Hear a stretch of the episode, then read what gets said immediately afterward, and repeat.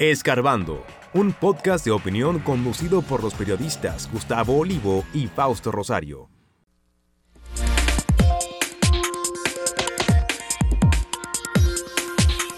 Bueno, Natalie, ya al final de la semana el gobierno eh, anunció el día de ayer que haría una inversión cuantiosa para poder eh, abondar en lo que es eh, el pacto eh, o más bien el anuncio que había hecho para que las personas pudieran comprar en los supermercados a precios de Nespre. Pues ayer precisamente el gobierno dominicano anunció que iba a hacer una inversión mayor incluso para que esto pudiera extenderse, mientras que la ARD advertía precisamente de lo que tiene que ver con la eh, suspensión de pagos de impuestos para la importación de productos de la canasta básica, diciendo que esto podía crear una situación en República Dominicana donde los productores se pudieran ver afectados.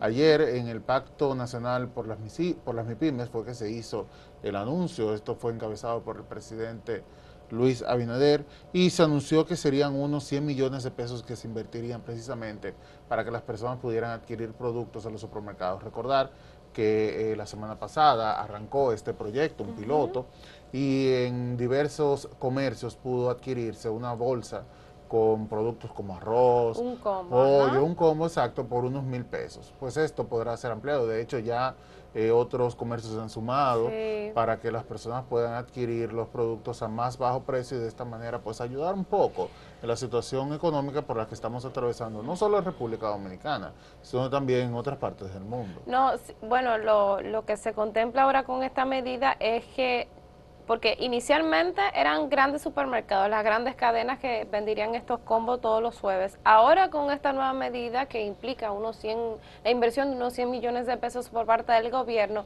em, eh, tendrán acceso a vender los pequeños, bueno, los colmados, los pequeños supermercados, lo que implica que ampliará muchísimo más a la cantidad de combos y también a la, la cantidad de gente que pueda acceder a estos a estos precios más accesibles que de hecho, bueno, nosotros la semana pasada hicimos un cálculo de cuánto más o menos se ahorraba la gente y de una compra de mil pesos con estos productos, pues el ahorro era de unos 400 pesos cosa que es importante. Ahora habrá que ver, por ejemplo, si estos colmados y supermercados también venderán todos los jueves o cómo es más o menos la dinámica, que eso es lo que nosotros esperamos que en los próximos días pues se den más detalles sobre esta noticia. Sí, por lo pronto se mantiene la misma situación, que es los jueves, donde se va a estar vendiendo estos comercios, estos combos. Y eh, de hecho nosotros hemos publicado una lista de la cantidad de comercios que se han añadido ahora a los que están vendiendo a este bajo costo. Se mantienen las medidas, que hay que eh, hablarlo, ¿verdad? Eh, inicialmente se había dicho que solamente se podía comprar una bolsa o un combo por persona. Esto se va a mantener. Pero hay una cosa y es que se está requiriendo eh, una identificación o cédula al momento de comprar. Esto puede variar de comercio en comercio. Parece que los comercios o no tienen el conocimiento de esta parte o eh, parece que no es una eh, obligatoriedad para adquirir los productos. Hay reportes de personas que han comprado más de una bolsa. Lo ideal es que todas las personas que se puedan acercar puedan tener acceso a ella. Es que al, final yo siento que es un asunto de, o sea, es, práctico. O sea, si usted va y usted se compra uno, eh, si usted va 10 veces y le, o sea, ahí sí quizás, pero es, es para tener una especie de control, pero eso no quiere decir, o sea, lo ideal es que esto se queden las familias y que las familias sean que los compre, porque eh, por, por, eso es que se está pidiendo el tema de las cédulas, que no, no en todos los comercios se cumple, porque en el caso cuando nosotros salimos el pasado jueves, pues no lo estaban solicitando en el establecimiento que nosotros fuimos. Hay otra información que la señalaste de refilón y es que en la medida de reducir a los aranceles a cero en algunos productos, pues eh, todavía se mantiene ahí con la con el rechazo de sectores importantes, el sectores industriales, sobre todo los sectores agrícolas también rechazan esta medida. Y hay que decir que en el día de ayer en la Cámara de Diputados, la comisión, se, o sea, los diputados de la oposición, muchos diputados de la oposición señalaron que pues se impuso el partido de gobierno para que se presentara un informe favorable a este proyecto. En el día de ayer, Samuel, te comenté en la tarde que nosotros estuvimos viendo eh, pues qué contenía este proyecto, las, las los productos que tendrían un arancel cero y la verdad es que a mí me llama la atención, yo no soy experta, tú sabes que esos que esos productos tienen una especie de código que uno cree que una una cosa y tiene que estar bastante informado y conocerlo. Pero de, así como a primera vista, lo que a mí me dio la impresión es que, en efecto, eran muchos productos que se producen aquí en la República Dominicana, como las carnes, tanto carnes cerdo, res, pollo y también panes. O sea, no, porque el presidente Luis Abinader inicialmente hablaba de, de la inclusión de materias primas. Están las materias primas, pero también hay productos que yo diría que están muy cerca a los productos terminados que se comercializan y se producen aquí en la República eh, Figuran en este proyecto que ha presentado el Poder Ejecutivo las carnes de res, eh, de cerdo, como ya mencionabas, el pollo, está la leche, está la mantequilla, eh, hay frijoles, lentejas, guisantes, harina, grasas. Hay algunas que sí se importan, las grasas, por ejemplo, las grasas comestibles se importan, pero hay otras que sí se producen en República Dominicana. Y esa es la advertencia, que no solamente ha hecho ahora la IRD, por ejemplo, se pronunciaba Circe Almanzar, sobre esta situación, sino que también el partido eh, uno de los partidos de oposición, que es el Partido de la Liberación Dominicana, precisamente señalaba que esto pondría en una situación dispareja a los productores dominicanos, algo que se puede ver, se puede entender. El conflicto de, Ucrania y Rusia había puesto en entredicho la posibilidad de que eh, materiales o materia prima para la producción de pollo, por ejemplo, en República Dominicana se viera afectado. Estamos hablando de una región que produce eh, trigo y que eh, produce también eh, otros insumos que son necesarios para República Dominicana y esto obviamente haría que el costo al llegar a nuestro país sea mayor.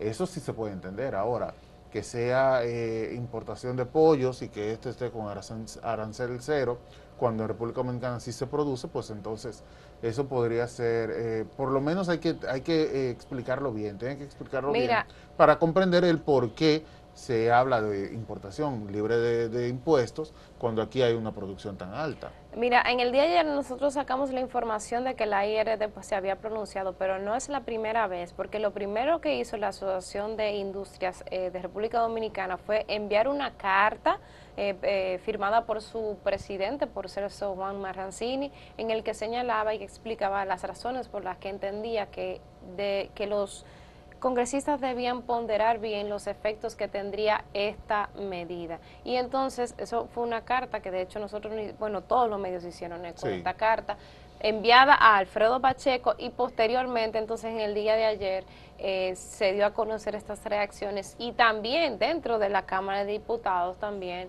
hubo reacciones diversas, no solamente del PLD, también eh, a través de Alianza País, pues José Horacio Rodríguez pues dijo y criticó que bueno que el poder o que la, mayor, la mayoría, el poder de mayoría que tiene el PRM, pues se impuso para presentar un informe favorable. Habrá que ver, eh, ustedes saben que esto se tiene que debatir, eh, que esto se tiene que profundizar a lo interno del Congreso.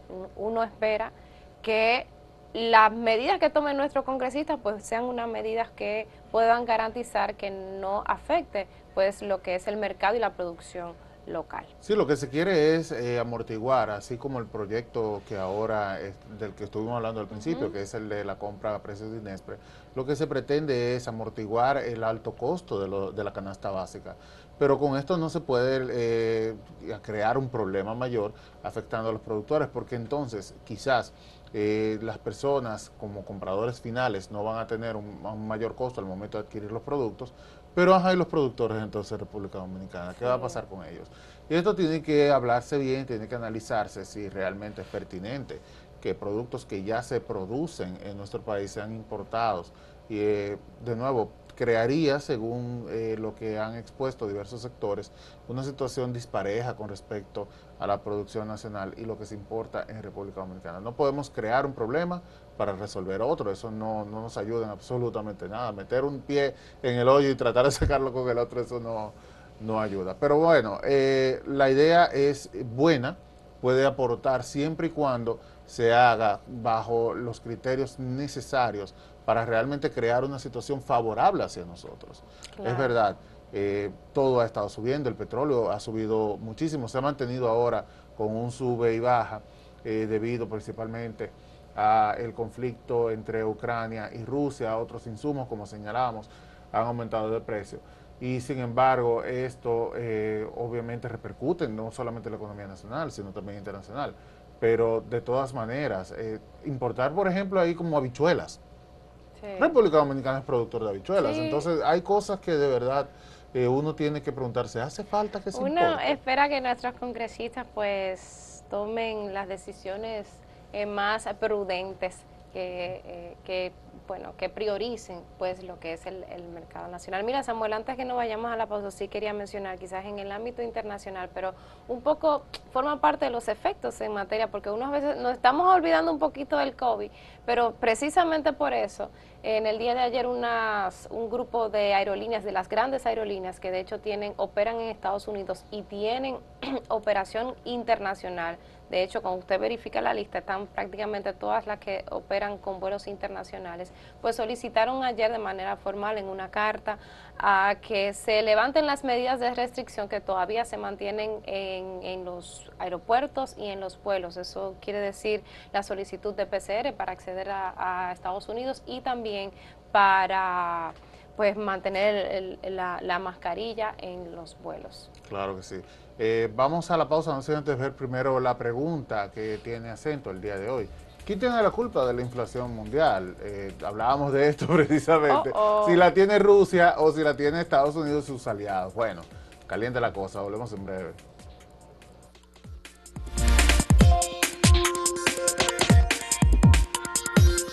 Si quieres anunciarte en este podcast, escríbenos a podcast.acentotv.de.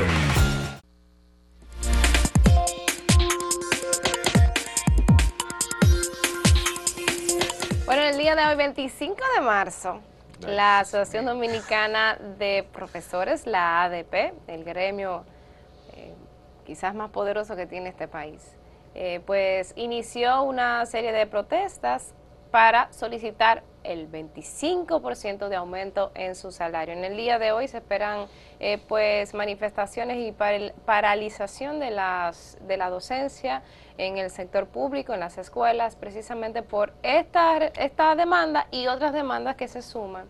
Eh, ellos, de hecho, ahora en este mes de marzo eh, pues anunciaron una serie de medidas que son, no solamente incluyen la marcha o, las manifestaciones en el día de hoy, sino también, por ejemplo, incluyen otras manifestaciones. Los miércoles se vestirán de un color en particular para exigir sus demandas. Y bueno, ahí está más o menos en una especie de tranque porque lo que le ha dicho el Ministerio de Educación, le ha respondido, es que pudieran aumentar, pero ese aumento sería de un 7%, lo que ellos entienden que no es suficiente. ¿Qué te parece, Samuel, esta modalidad que de la cual todavía no nos superamos? ¿eh? Ayer estaba yo hablando eh, con con Darwin Caraballo, que es de Educa, y, me hacía como una especie de TBT de cuántas veces nosotros hemos visto cómo la ADP eh, se manifiesta y esas manifestaciones siempre terminan eh, pues afectando al estudiantado y cómo también eh, pues todos los sectores critican a la ADP por esta forma de manifestación que todavía no superamos. Ay, mire, yo, estoy aquí en el asiento y es como tratando de relajarme, porque, es, señor, es difícil coger pique tan temprano con cosas como esta. en la última manifestación que hizo la ADP, precisamente porque, uh, a ver, no estamos criticando el hecho de que se exijan sus derechos. Todo el mundo necesita que sus derechos sean respetados, que los acuerdos sean respetados. Ahora, precisamente la ADP que estuvimos hablando cuando a principios de año por el tema de la pandemia, que no se sentían a gustos de volver a las aulas, cuando ya finalmente se decidió que se iba a hacer presencial la docencia, pues decidieron que no lo iban a hacer, que iban a empezar un mes después. El único sector que Un país con una de las del sistema educativo peor del mundo, donde no se ha avanzado lo suficiente en décadas, donde apenas se está invirtiendo, mal invirtiendo, porque hubo cosas que sí se aprovecharon y otras que la verdad que eso parte del arma con el 4%, y eh, tenemos un país donde los profesores prefieren afectar a los estudiantes que se supone que son quienes deben eh, ser formadores, de quienes eh, deben acompañar no solamente las aulas, sino que son también eh, personas que van a educarle, no solamente eh, en términos formativos, sino también de enseñar lo que es el patriotismo, cosas que se aprenden en las escuelas. Nada de esto se va a aprovechar. Mira, yo no porque los profesores prefieren interrumpir la docencia, se quedan sábado y domingo, pero no hacen marcha ese día. no, no, no, ah, mira. así de bien a sábado, pueden hacerlo sábado y domingo, pero no, prefieren interrumpir la docencia en un país con una educación tan precaria. no, hombre, no. No, mira, yo no critico, su, yo no critico su solicitud su de aumento yo sé que el sector, eh, que los docentes han sido uno de los grandes beneficiados en esta materia relacionada con eh, la implementación del 4%.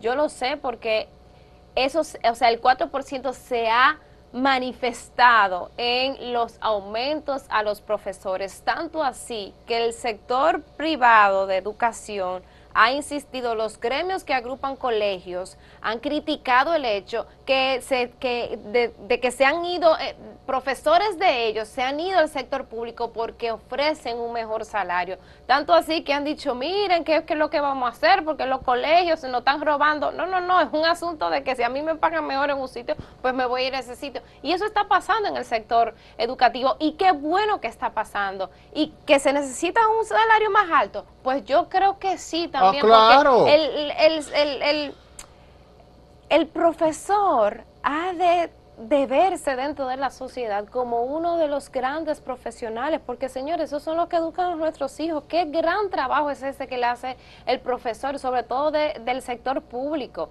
Lo que pasa es, señores, que yo critico, es que se tienen que buscar otras formas que no sea el de parar las clases, el de detener las clases, el de durar semanas sin clase, porque hay veces que esto comienza así, pero en, otros, en otras localidades se extienden y tú ves que en escuela duran dos semanas sin dar clases. O sea, no, señores, es que yo creo que eso nosotros tenemos que superarlo ya como sociedad, esa forma de manifestarse, siempre, siempre, eh, pues, en menosprecio de la educación de los, de los estudiantes. También estamos hablando de un país donde cuánto es el promedio de clases que se da diariamente. Son unas pocas horas, son cuatro o cinco horas.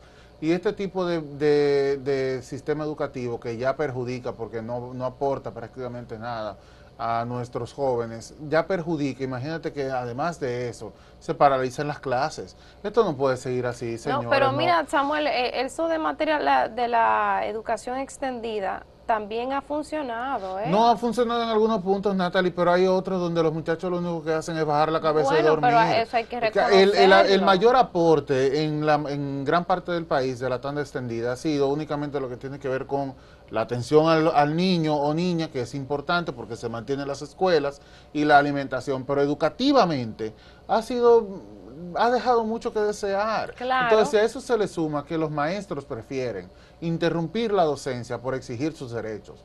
Que de nuevo, empecé hablando sobre la necesidad de que los derechos y los pactos sean, sean respetados. No quiere decir que por eso vamos a apoyar, que por eso que mucha gente tampoco lo hace.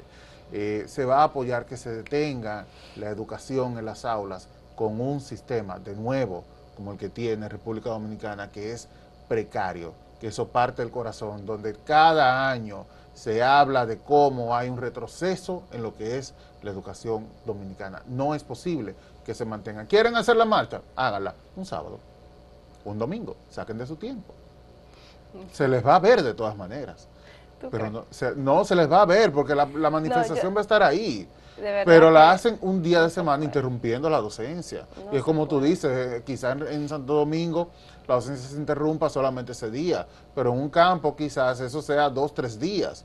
Y no podemos tener una situación como esa, no podemos darnos ese lujo, no más.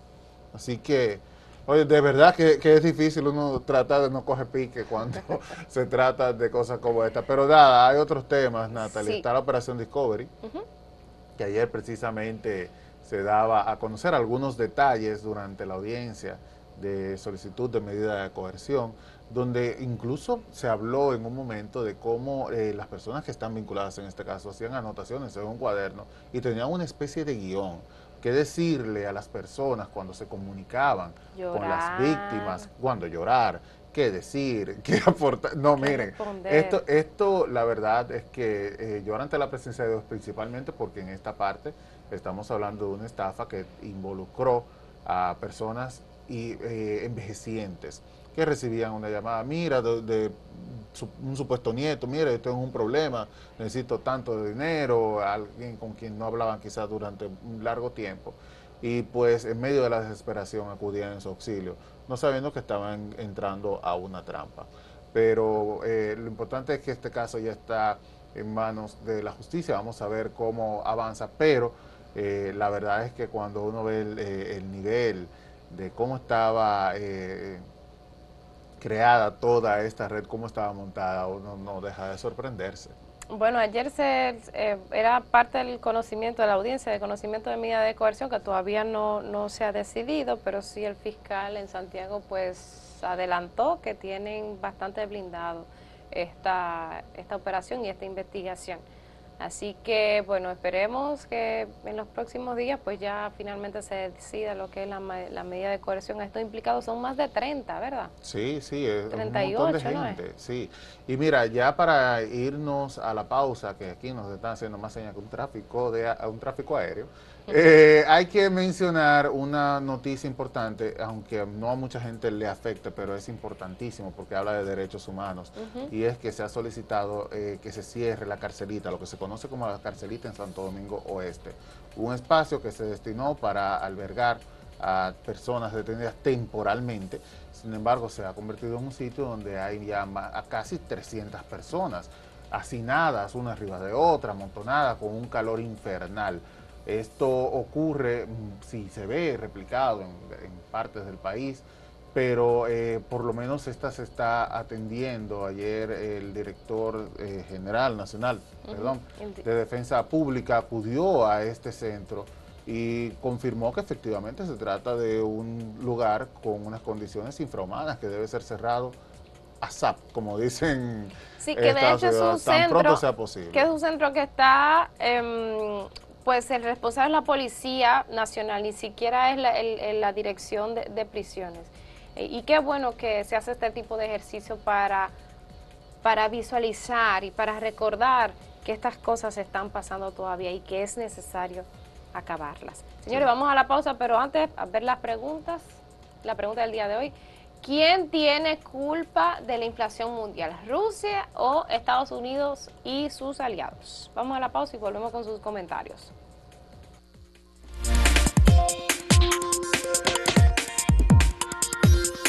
Síguenos en redes sociales, arroba acento diario y arroba acento TV.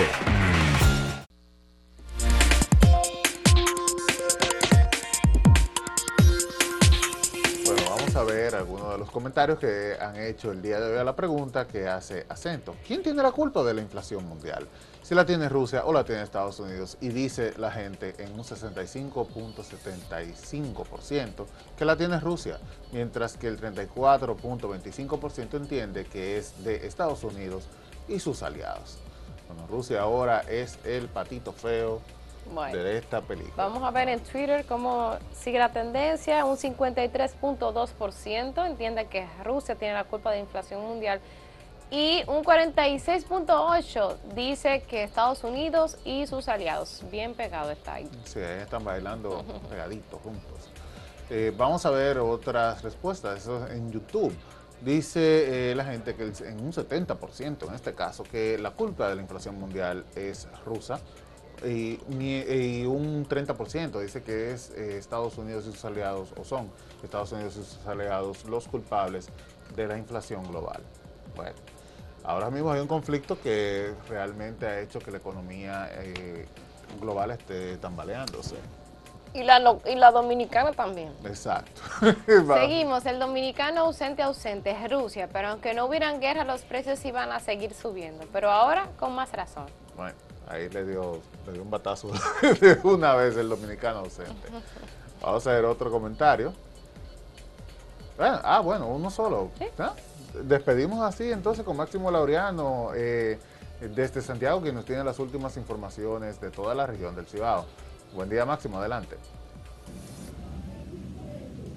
En relación a la muerte a tiros del joven José Cabrera, José Borojol, hecho ocurrido en el ecoparque Depósito de Basura de Rafey, Santiago Oeste, el vocero de la policía en esta jurisdicción de Santiago de los Caballeros, Alejandro García Ramírez, ofrece algunos detalles que tienen que ver con los sospechosos. La Policía Nacional persigue activamente a dos hombres, uno de los cuales es señalado como el presunto autor de la muerte de José Cabrera, apodado Borojol, de 24 años, quien falleció por heridas múltiples de proyectil de arma de fuego en un hecho ocurrido este miércoles en el vertedero de Rafey, donde el occiso se desempeñaba, según las informaciones, como buzo. El presunto homicida, identificado como Eli La Volanta, de 23 años, residente en Cienfuegos, huyó en una motocicleta con rumbo desconocido junto a un tal Tilo. En la audiencia de este jueves del proceso de medida de coerción del caso Operación Discovery, el Ministerio Público ponderó que se está trabajando un expediente de acero, es decir, un expediente firme, contundente.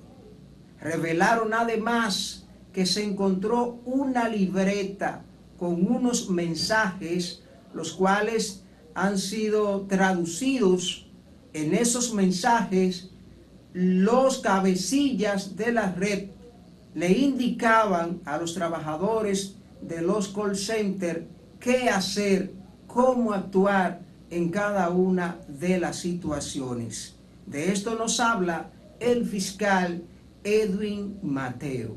Tenía, por ejemplo, qué tipo de acciones iban a utilizar. Por ejemplo, llora, dile a la víctima que se te murió tu nieto, que tuvo un accidente. En este momento respira, posteriormente entonces haz otro drama y así de manera eh, dramática, ¿no? Querían eh, hacer asustar aplicar la psicología del terror. Pero este cuaderno entonces ha sido útil para vincularlos a ellos en realidad a lo que hacían, que no eran ningún call center legal, sino que era una forma de volverlo loco, matar a la víctima dejándola viva. Ejecutivos del Ministerio de Industria, Comercio y MIPYME y la Dirección de Contrataciones Públicas se reunieron en Santiago con empresarios en una actividad que denominaron rueda de negocios para motivar que pequeños empresarios puedan participar en las compras del Estado, es decir, ofrecer productos y servicios. Víctor García Suet, quien representa el Ministerio de Industria y Comercio en Santiago, habla de unificación de sectores según él, para que todo no se quede en la capital. Queremos realmente una mejor distribución de la riqueza, que se nos dé la participación que como cibaeños nos merecemos, que los capitaleños no se lo queden todo, así como dicen los demás de la región del Cibao, que todo se quede en Santiago. Por eso he sido claro y preciso, que el desarrollo de todos es el desarrollo de Santiago. Así van los trabajos de reconstrucción de la Avenida Francia en Santiago. Es un proceso que inició el gobierno hace algunos meses. Aún no hay fecha de la entrega, pero el Ministerio de Obras Públicas y Comunicaciones habla de que se trabaja de manera acelerada. Distante pero pendiente, actualidad y objetividad desde Santiago. Siga con la programación de Acento TV.